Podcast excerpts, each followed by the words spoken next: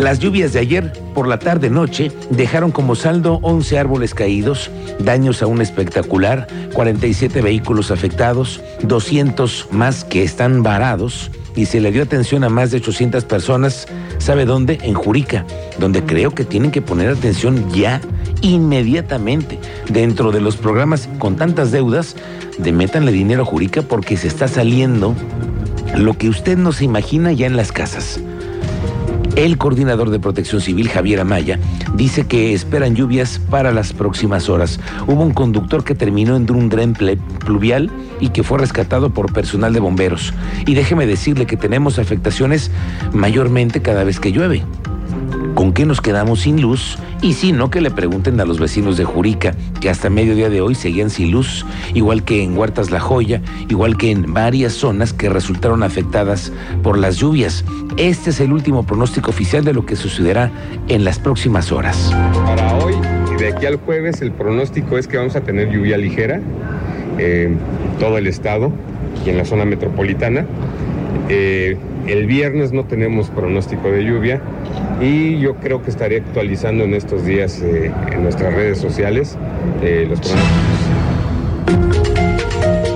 La secretaria de Gobierno, Guadalupe Murguía, reporta que van a reubicar a las familias que se localizan al menos en un par de asentamientos irregulares que tienen riesgo de deslaves a causa de las lluvias. La Coordinación Estatal de Protección Civil, las autoridades municipales están iniciando ahora un censo para conocer cuáles son estos asentamientos y conocer el número total de familias que pueden ser reubicadas. Eh, tuvimos una reunión para coordinar pues todas las acciones de protección civil y vemos delicado eh, que efectivamente en la parte alta, en la, por Chichimequillas, toda esta zona, pues hay asentamientos irregulares en zonas que pueden ser un lugar pues donde puede haber derrumbes por la cantidad de agua que corre. Y bueno, lo importante era hacer un censo para conocer quiénes están quiénes están en el cauce del agua y ver qué opciones se pueden dar para una reubicación. En una primera evaluación después de las lluvias, la secretaria de Educación Martelena Soto reporta que se tuvieron afectaciones menores. Son cinco escuelas que se detectaron que tuvieron eh, afectaciones a causa de las lluvias. Fueron encharcamientos, la caída de algunos anuncios y árboles nuestro chat de educación tenemos ahí la, el reporte de nuestros compañeros. La verdad es que en la mayoría de los casos han sido eh, encharcamientos, a lo mejor este, a alguien se le cayó un pedazo de, anuncio, este, pasó eso en la, en la Politécnica, algunos, insisto, encharcamientos. La verdad es que eh, en la mayoría de los casos eh, sí hay daños muy, muy menores que nada más necesitarían una habilitación menor. Le tengo noticias, noticias nuevas con respecto a las intenciones del gobierno del estado por contratar deuda. Tuve acceso a documentación específica acerca de lo que será la venta de terrenos, predios que van a poner a la venta para alcanzar la meta de lo que el gobernador ha marcado para dos temas, la movilidad los nuevos camiones, las nuevas paradas, todo este nuevo sistema y las acciones sociales, la pavimentación de calles, la ampliación y remodelación de parques y el tema fundamental que es el tema de la energía. Pero ya supe de qué se trata. Aquí le va lo que logré investigar. Son en total 23 terrenos. Sí, solo 23, porque el gobierno tiene actualmente una bolsa de más de 1.600. Nada más van a vender 23 predios. ¿Dónde están? Aquí viene lo interesante. Están en el Marqués, en Querétaro, en Pedro Escobedo y uno muy pequeño en Corregidora. De hecho, el más grande de todos estos terrenos, es que le digo que tuve acceso a la documentación del proceso que está ya en marcha. Es de los terrenos que tienen distintas variaciones, pero el más grande está en Pedro Escobedo. Tiene una extensión de más de 42 mil metros cuadrados. Ese es el más grande. En el Marqués hay terrenos que, por cierto, algunos son agroindustriales, porque la mayor parte tienen uso comercial. En el Marqués, por ejemplo, revisé y existen predios que van a subastar de 35 mil metros cuadrados, que son los más grandes, y otros de unos 3 mil. Y me voy enterando además de varias cosas. Lo primero es que no van a estar a la venta. Será un proceso único que se ha hecho y esta es una decisión que tomó la oficialía mayor a cargo de Mario Ramírez. Es que fuera sí o sí una subasta. Sí, una subasta. Todos los terrenos van a ser subastados para que no haya chanchullo. Ahora, hay otros candados para entrarle a la subasta. Uno es que compres las bases, te inscribas y cuando sea la subasta, tú tienes que sí o sí acreditar de dónde viene el dinero que vas a ocupar para entrarle a la puja. Esos predios tienen un precio. Esos van a estar validados y valuados por los peritos de los colegios a través de los colegios de profesionistas que están acreditados y para que sea más transparente. Luego se va a exigir a los que quieran entrarle a la puja que están con todos sus temas fiscales en orden. De hecho, les obligan a firmar una carta compromiso de que la procedencia del dinero es lícita. Y otro candado que tienen es que los que le entren a la puja de estos 23 terrenos no puedan tener ninguna vinculación con trabajadores o servidores públicos, que creo que eso es buena. Otro más que me enteré es que ahora los notarios van a estar involucrados porque le van a pedir al Consejo de Notarios que sean ellos los que vigilen el proceso de inicio al término y que sean los mismos notarios los que le eh, eh, elijan a dos de ellos para que sean los vigilantes extras. Así que, además de que el sistema estatal anticorrupción tiene que entrarle, la Comisión de Transparencia y Gobierno Abierto y todos estos nuevos sistemas que forman parte de todo lo que va a vender la oficialía mayor. Este, todo este proceso tiene que estar transparente y al final la Secretaría de Finanzas va después a revelar quiénes fueron los que ganaron la subasta, que es un proceso en el que el gobierno pretende ser más transparente. Entonces, así será. Y esto puede ser que suceda la subasta agosto a finales. Ya sabremos detalles, lo cierto es que sí son 23 terrenos, Corregidora, El Marqués y Pedro Escobedo. Esta vez ni San Juan del Río, ni Colón, ni Huimilpan entraron en la venta de predios. Y hoy el gobernador Curi, hoy volvió a hablar de este proceso del préstamo porque llevará su tiempo. Falta saber cuál será la institución bancaria que le llegue al porcentaje del interés que le van a cobrar, los plazos, etcétera. Hoy se dieron más detalles que tú tienes, Andrea Martínez. Muy buenas tardes buenas tardes a la audiencia. Pues así es, en 60 días espera la carta de crédito para el proyecto de energía que se contempla ejecutar con una inversión de 5 mil millones de pesos, una parte de la legislatura del Estado, el gobernador secretario Mauricio Pérez González, y pues, con el objetivo, recordó, de dotar de energía al Estado al menos para los próximos 10 años y estabilizar el servicio.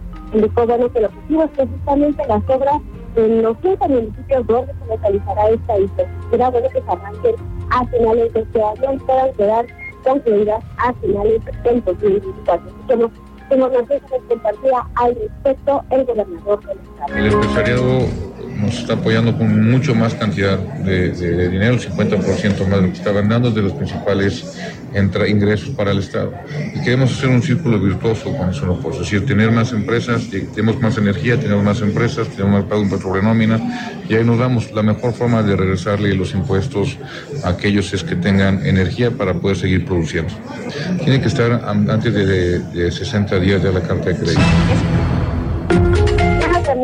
Yuri González señaló que este proyecto de energía ayudará también a las zonas comerciales y habitacionales, ya que no se calentarán las líneas de producción y por ende no habrá más apagones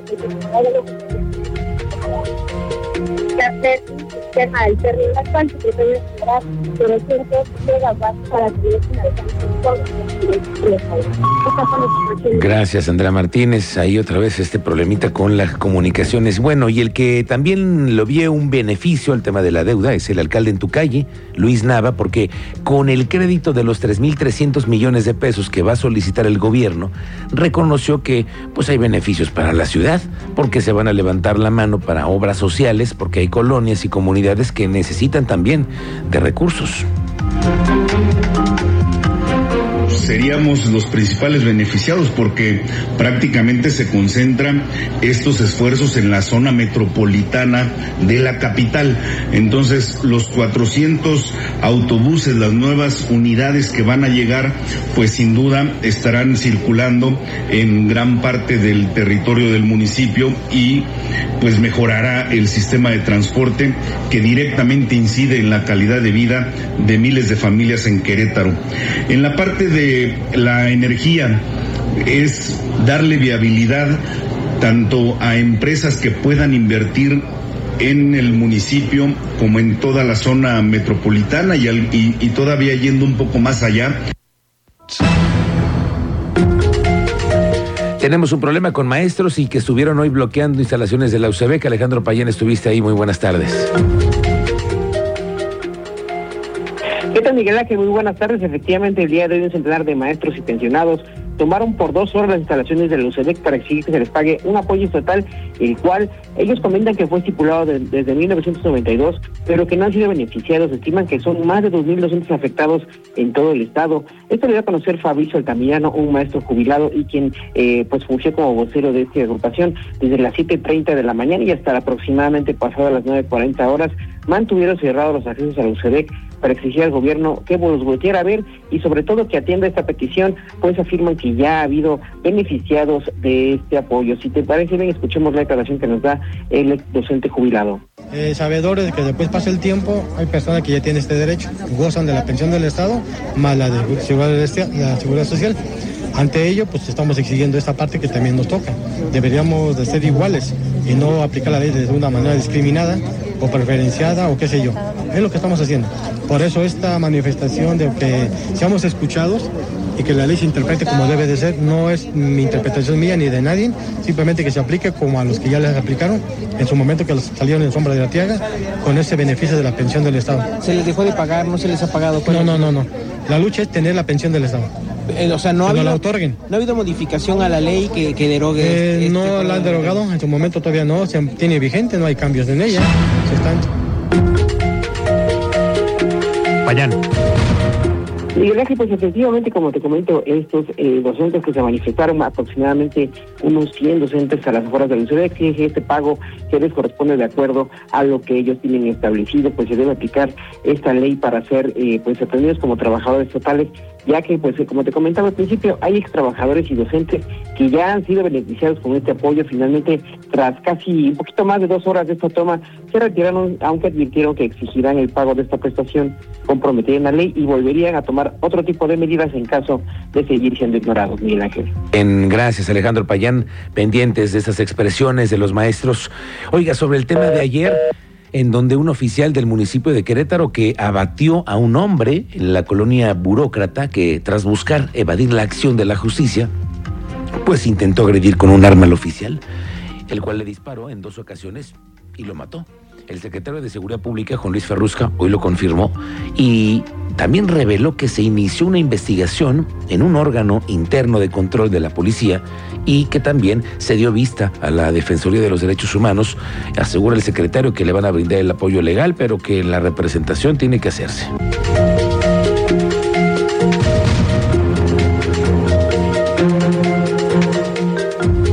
Con el respaldo jurídico de la Secretaría de Seguridad y bueno, pues atendiendo los requerimientos de la Fiscalía aún este mi compañero con la asistencia del jurídico.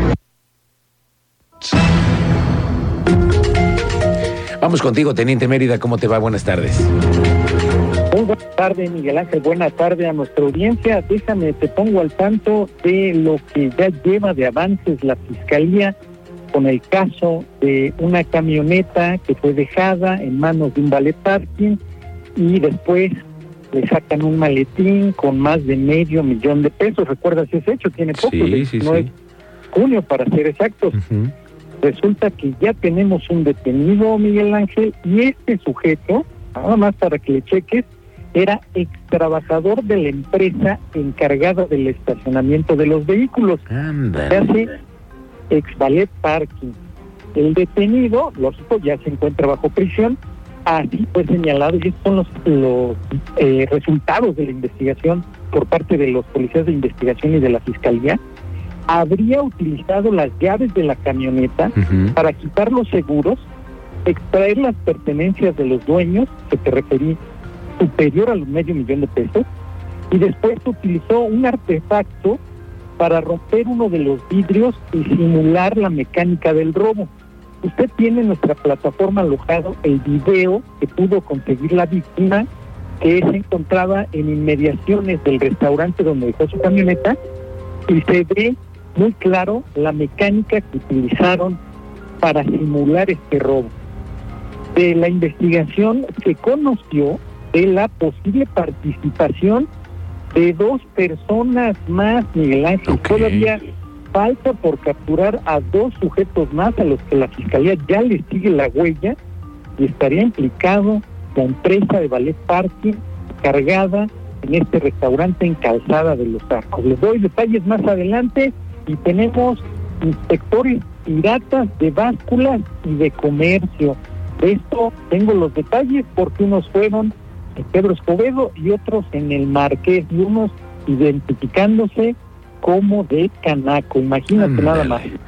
Bueno, qué bueno que nos avisas, inspectores falsos, de estos que llegan a hacerte una verificación a las eh, básculas y se quieren hacer pasar por eh, miembros de la Cámara. Qué bueno que nos avisas, teniente, eso es muy importante. Al rato lo volvemos a platicar. Muy buenas tardes.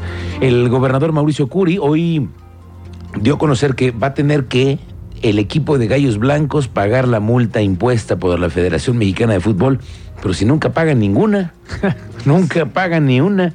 Bueno, es que ya ve que ahora que porque fue las malas condiciones de la cancha del Estadio Corregidora contra el América, que no se dio el fin de semana, y bueno, la directiva tendrá que solventar o negociar esta sanción porque el gobierno los ha apoyado con el préstamo del estadio. Y hasta ahí.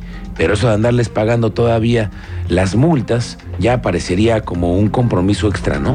Que no, se valdría. No se valdría. O sea, hasta van a aparecer empresa de transporte. Ahora, que hagan una investigación bien, ¿Sabes por qué, Cristian? ¿Por qué? Porque esa cancha sí estaba en condiciones para jugarse. Al otro lo platicamos con eh, Víctor Monroy, pero esa cancha está en buenas condiciones. Mala la donde jugaron las Chivas el fin de semana pasado, pero esta está bien. Aquí hubo hay algo, pero todavía quieren hacer una sanción y una multa y querían que la pagara el gobierno. Esto fue lo que dijo el gobernador. Pueden ser varias cosas. Lo que pasa es que no quisiera meterme en un entredicho porque la federación pues, tiene la última palabra si juegan o no juegan. Me hubiera gustado que hubiera sido así el 5 de marzo, pero bueno, eh, aquí hay que decirlo. Eh, yo como vi el balón, como, jaló el balón, pues vi que el balón sí funcionó bien, pero no me puedo meter en un entredicho si la federación dice que no se puede parar de ellos. Si es cierto que teníamos el concepto de Karim León inclusive había primero estado 15 días antes y por cuestiones de la empresa que trajo no, eh, no se pudo hacer y tuvo que hacer lo más rápido posible porque también no queríamos que la gente se quedara sin su espectáculo que ya lo habían pagado. Y el tiempo que tuvieron para poder arreglarlo fue aparentemente poco.